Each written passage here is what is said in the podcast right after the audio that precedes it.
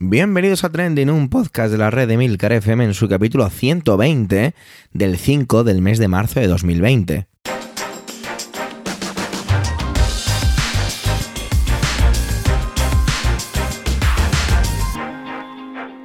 Trending es un podcast sobre lo que pasa, sobre lo que ocurre, sobre las noticias que pueblan las redes sociales. Todo ello con opinión y siempre un ánimo de compartir. Por ello somos varias voces, aunque yo, Javier Soler, haga de presentador. Trending es tu podcast de noticias semanal. Adelante. Bueno, el coronavirus aún no ha podido en este podcast, así que bueno, seguimos siendo seguimos utilizando los trending que nos llegan y evidentemente el coronavirus es uno de esos gigantescos que siguen ocupándolo todo. Y uno se plantea, ¿no? Que cuánto durará esto, ¿no? Esto puede cambiar muy rápidamente. Los trending son efímeros, a veces aplastados por otros. Y me planteaba, ¿no? O pensaba cuando estaba así, moviendo mi dedo por el timeline de Twitter, que ¿Qué es importante? ¿Es importante el hecho de que se hable mucho sobre una cosa o, o, no? Yo creo que no, no tiene por qué ser importante el hecho de que se hable de algo, ¿no? Ni mucho menos. No estoy quitando con esto que el, el coronavirus no lo sea. Pero bueno, esto de los trending a veces me parece que, que hace que se diluya la, la verdadera información importante o lo que realmente nos afecta a lo mejor. Bueno, mientras digeréis todo este sesudo pensamiento que he tenido con vosotros aquí al inicio, os voy a presentar la primera intervención que la hace Emilcar, el director de la casa Emilcar FM. Bueno, si habéis escuchado las dos anteriores, pues podéis suponer un poquito de qué va todo esto, sobre todo porque, bueno, es un trending bastante, ha sido un trending bastante grande, que esta semana era el super martes, ¿no? Donde se celebraban las primarias del Partido Demócrata y ahí se saca el candidato que se va a enfrentar a Trump en las elecciones de noviembre. Entonces, bueno, pues de, era, era normal esperar que Emilcar tratara este tema. Por ello, de eso va su intervención. Os dejo ya con él. Adelante, Emilcar.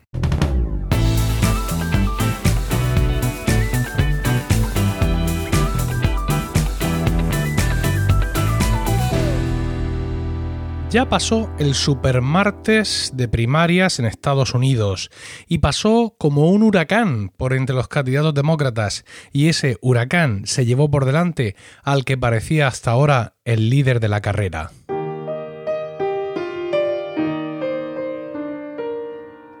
Se fue, se fue el perfume de sus cabellos, se fue el murmullo de su silencio, se fue su sonrisa de fábula, se fue la dulce miel que probé en sus labios. Se fue, me quedó solo su veneno. Se fue y mi amor se cubrió de hielo. Se fue y la vida con él se me fue. Se fue y desde entonces ya solo tengo lágrimas.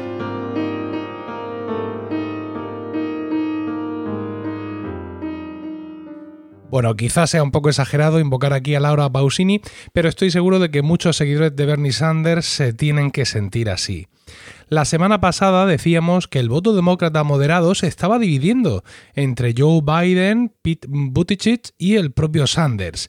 El hecho de que Sanders recogiera una parte importante del voto moderado notaba entender que efectivamente el votante demócrata entendía que Sanders podía ganar a Trump, digamos, desde la izquierda y que, bueno, pues en un momento dado se le podría dar una oportunidad a, una oportunidad a ese ala más izquierdista del partido que hasta ahora había quedado, digamos, eh, oculta, eh, parapetada eh, tras la zona más, más moderada, ¿no? Parecía que el Partido Demócrata no seguía creyendo aquello de que las elecciones se ganan por el centro. Pero el voto moderado no ha hecho eso. Ha salido huyendo como conejos de la zona más izquierdista del Partido Demócrata y eh, se han agrupado en torno a su gran candidato. Ya la semana pasada, Buttigieg abandonaba la carrera y ofrecía públicamente su respaldo a Joe Biden, al igual que hacían otros ex candidatos demócratas e importantes senadores y congresistas del partido. Parecía que las fuerzas moderadas habían elegido ya a su líder y se preparaban para demostrar su fuerza en las urnas como así ha sido. Sanders ha ganado en California, o parece que va a ganar, como se predecía, pero Biden ha ganado, o parece que va a ganar, en Texas y en todos los estados del sur.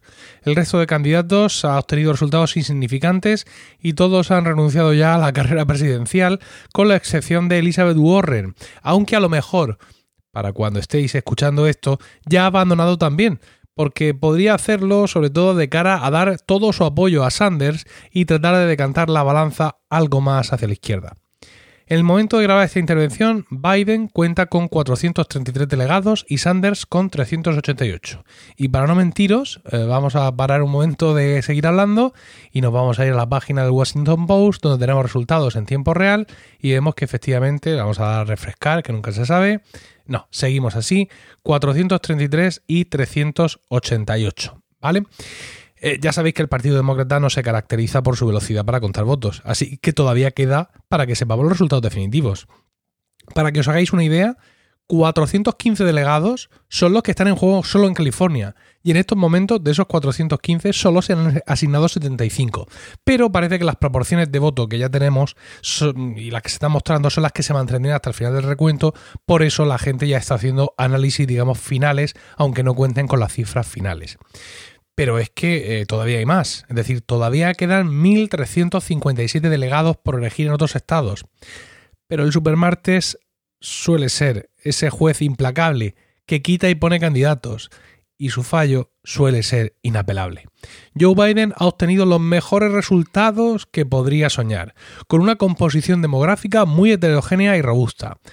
Y Sanders Sanders ha demostrado quizá otra vez que un candidato tan a la izquierda tiene un techo de cristal que no puede romper. Sus números son mejores que en 2016, es decir, la diferencia final de delegados que pueda tener con Joe Biden tras este supermartes va a ser, al parecer, inferior a la que tuvo entonces con Hillary Clinton. Bernie Sanders no está muerto, ni mucho menos. Y si se tratara de una lucha entre dos candidatos moderados, toda la prensa hablaría de que la carrera sigue viva y tal y tal. Aún así, de momento no tenemos titulares demasiado derrotistas porque queda mucho, mucho todavía por venir. Pero eh, creo que en la candidatura de Sanders y en los analistas políticos en general y en todo el mundo eh, existe una sensación similar ¿no? La sensación de que, eh, como decían en Battlestar Galactica, todo esto ya ha pasado y va a volver a pasar.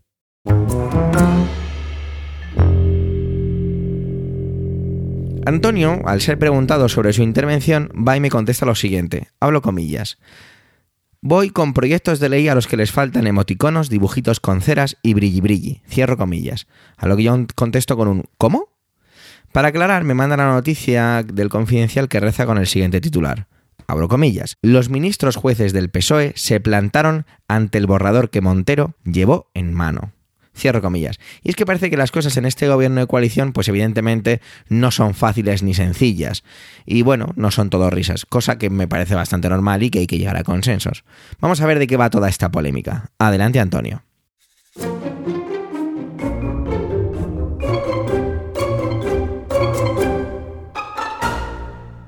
Saludos, soy Antonio Rentero del podcast Preestreno y esta semana en Trending no voy a hablaros ni de cine ni de series de televisión.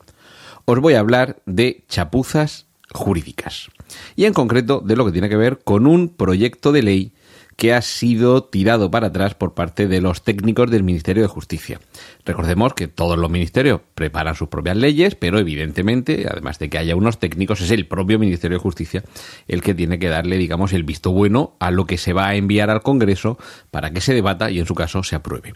Estamos hablando del proyecto de ley que desde el, el, Ministerio de Igualdad, que dirige Irene Montero, se pretendía aprobar más o menos en consonancia con la conmemoración del 8M, el Día de la Mujer. Y es que se trataba de una, de una ley que mm, especialmente hacía referencia a, los términos que se conocen como el solo sí es sí, es decir, una ley que pretende reforzar la ya instaurada defensa de la necesidad de que en el caso de que se mantengan relaciones sexuales estas sean consentidas por parte de la mujer y que se evite todo tipo de abusos en este sentido. Pues bien, el problema que tenemos con esta, con esta ley, de hecho tengo aquí un poco el resumen, una ley que eh, tenía en su proyecto 61 artículos, de los cuales 15 y 22 disposiciones finales, de las cuales 6 han sido rebatidos por los técnicos del Ministerio, del Ministerio de Justicia por estar repletos de errores de diverso pelaje. Estamos hablando mm, desde asumir casi como en un cortapega artículos que ya están en otras eh, en otros textos legales vigentes, con lo cual se produce una cierta confusión legal, porque a la hora de aplicar una norma, si tienes dos normas que te están diciendo lo mismo o prácticamente lo mismo, se puede producir algún algún problema en, en, un juzgado o en, o en cualquier eh, denuncia por saber si se está refiriendo a una normativa o a otra y que aunque el articulado sea prácticamente idéntico, puede haber otros efectos derivados de que se aplique ese mismo artículo procedente de una norma o de otra. Pero bueno, esto casi podría ser lo más, eh, lo más salvable, el que estamos haciendo cortapega de otras leyes. Pero es que mm, el, reproche que se hace desde estos técnicos del Ministerio de Justicia a la propuesta de ley, al proyecto de ley que se pretendía enviar a las Cortes desde el Ministerio de Igualdad de la ministra Irene Montero, es, es que es de, verdad de bochorno, porque se reprocha, por ejemplo, que haya incluso eh, unas descripciones que emplean términos que no son eh, que, no están aceptados por la Real Academia de la Lengua Española. No ya el problema será la duplicidad normativa innecesaria, sino que eh, además hay una serie de, de artículos que pertenecen al ámbito de las competencias autonómicas, es decir, que se está invadiendo la competencia de otras administraciones más allá de otros eh, errores formales, como puede ser dobles espacios innecesarios o, o, que haya referencias a números, que lo normal es que las leyes se escriban con, con letras y no con números, pero términos, y abro comillas, como se recomienda evitar palabras aceptadas por la Real Academia de la Lengua Española y no otras como autodetermina o revictimizar.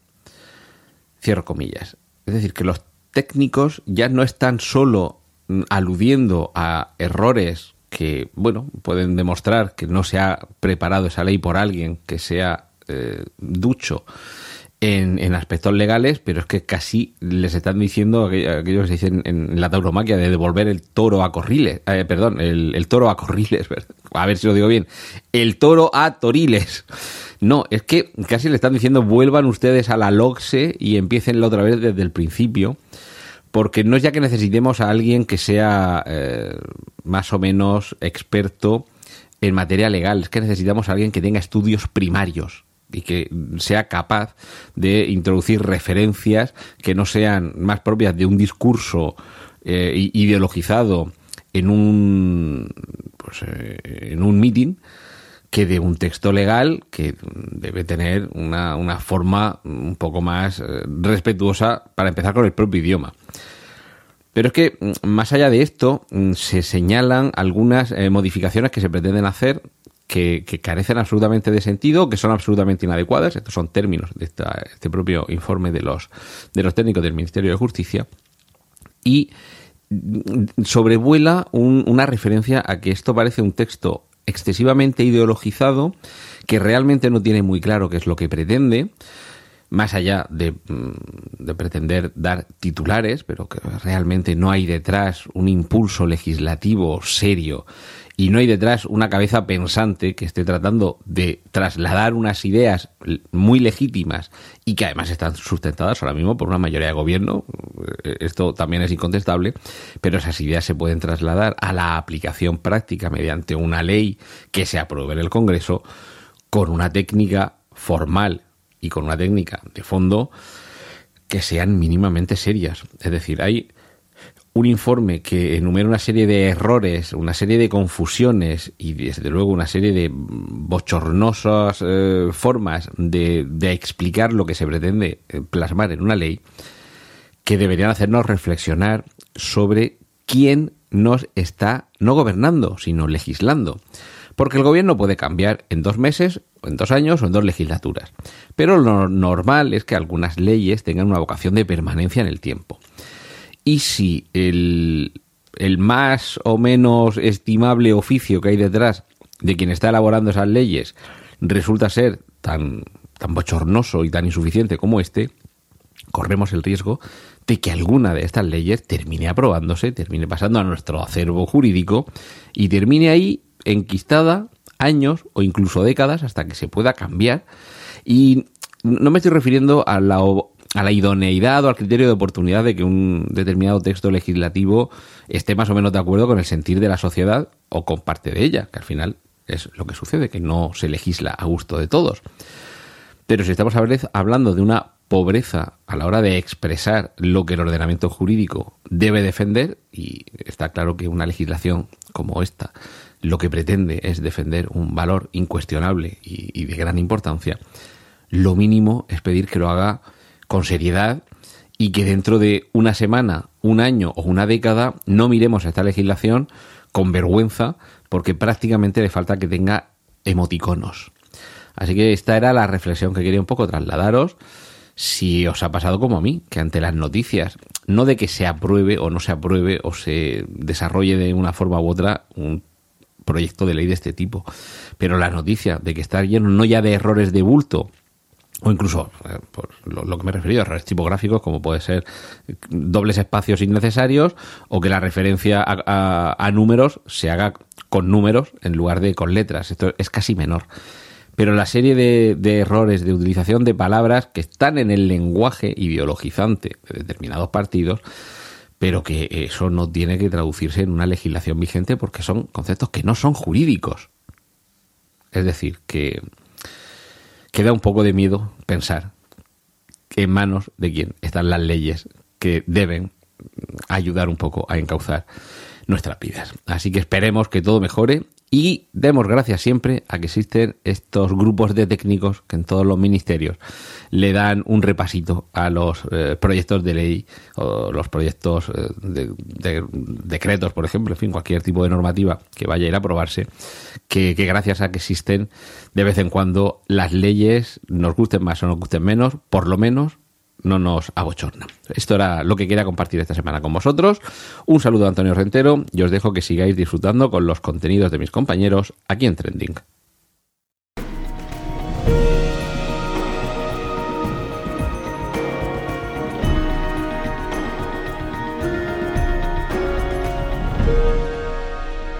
Hoy hago una cosa que hace bastante que no hacíamos en Trending y es traer un hilo de Twitter. ¿Vale? Estaba yo ahí buscando y me encontré con un hilo. la verdad es que no sé muy bien por qué llegó hasta mí el hilo de esta persona, pero bueno, me, me ha parecido muy interesante. Lo he leído en tres ocasiones y bueno, por eso me decidí a traerlo aquí. Se ha hablado mucho sobre el cambio o eliminación, como muchos hablan, del tope salarial de los cargos de Podemos ¿no? y el límite de mandato del partido. El hilo se basa en la parte económica, ¿vale? Todo lo que tiene que ver con el límite de mandato del partido no está tratado aquí. El autor del hilo es Jacinto Morano y como os digo, yo no, no, no quién es esta persona, ¿vale? Entonces no, no sé muy bien cómo llegó hasta mí el, hilo, pero bueno, lo que os digo me parece interesante. Eh, le he pedido permiso, he accedido, a lo que le doy las gracias si Jacinto está escuchando esto, y si no, pues también le doy las gracias igualmente, qué tontería de comentario. Y bueno, Jacinto Morano es senador por el partido de Unidas Podemos y aparte pues es licenciado en Derecho y Economía o que debería ser al revés, es licenciado y aparte es senador. No sé, bueno, cada uno que juzgue cómo debe ser esto. Vamos con el hilo y aquellas matizaciones que pueda realizar, que no sé si al final realizaré ninguna, yo dejaré bien claro que son de mi aporte y que no son pertenecientes al mismo, ¿vale? Así queda más claro todo. Allá vamos. Está habiendo polémica con la propuesta de cambiar la limitación salarial que tenemos en Podemos desde un modelo de 3 SMIS. Aportación de Javier, el que os habla SMIS a partir de ahora significa salario mínimo interprofesional, ¿de acuerdo? Cada vez que utilice estas siglas, pues me refiero a eso. Continúo con el hilo. A una aportación de un porcentaje del salario. Lo que ha faltado son referencias a cifras reales, y creo que esto aclara mucho. Abro hilo. Hasta ahora existía un límite salarial del triple del SMI. Frente a ello se propone que aquellos cargos públicos que no tengamos ninguna circunstancia personal modificativa, sin personas dependientes, por ejemplo, aportemos el 30% de nuestra retribución, de nuestra retribución neta. Sigue. Bueno, pues tomemos un ejemplo real, mi salario. Aquí va una foto de mi nómina del mes de febrero. El salario neto que percibo, que lo fija la mesa de la Asamblea de Madrid, en la que no estamos y donde PP Ciudadanos y Vox tienen mayoría, es de 3.872,15 euros. Sigue. Matización del que os habla, de Javier. Tengo delante la fotografía de la nómina, ¿vale? Y pone asignación por exclusividad, 3.503,46. Indemnización por función, 1.457,54. Indemnización por función, 40,70. Retención del IRPF, 26,64, que hace una deducción de 1.129,55. Suma 5.001,70, Total líquido a percibir 3.872,15, que es lo que decía Jacinto del hilo. Continúo con el hilo. Con el sistema de, de tres salarios mínimos interprofesionales, debido a las subidas que se han producido en los últimos años, gracias a Unidos Podemos, el salario de referencia sería 2.850 euros y mi aportación de 1.022,15 euros. Sigue. Con la regla del 30% del salario neto que se discutirá en la Asamblea Ciudadana de Podemos, mi aportación sería de 1.162 euros y mi salario sería de 2.710 euros. Así que supone un endurecimiento de los límites salariales y una bajada, en mayúsculas, de las retribuciones de los cargos públicos. Sigue. Con las subidas previstas en esta legislatura, que fijará un SMI de 1.200 euros, la diferencia es mucho mayor. El nuevo modelo impedirá que los cargos públicos vean incrementadas sus retribuciones un 60% en cuatro años, lo que pasaría si se mantiene el sistema del SMI. Sigue. El salario que percibimos es más digno y no parece lógico que se incremente por mucho que se incremente el salario mínimo. Yo personalmente apoyo este endurecimiento de las condiciones salariales. Sigue y acaba. Soy consciente de que en Podemos siempre vamos a dar que hablar. Nos van a criticar por lo que somos y no por lo que hacemos.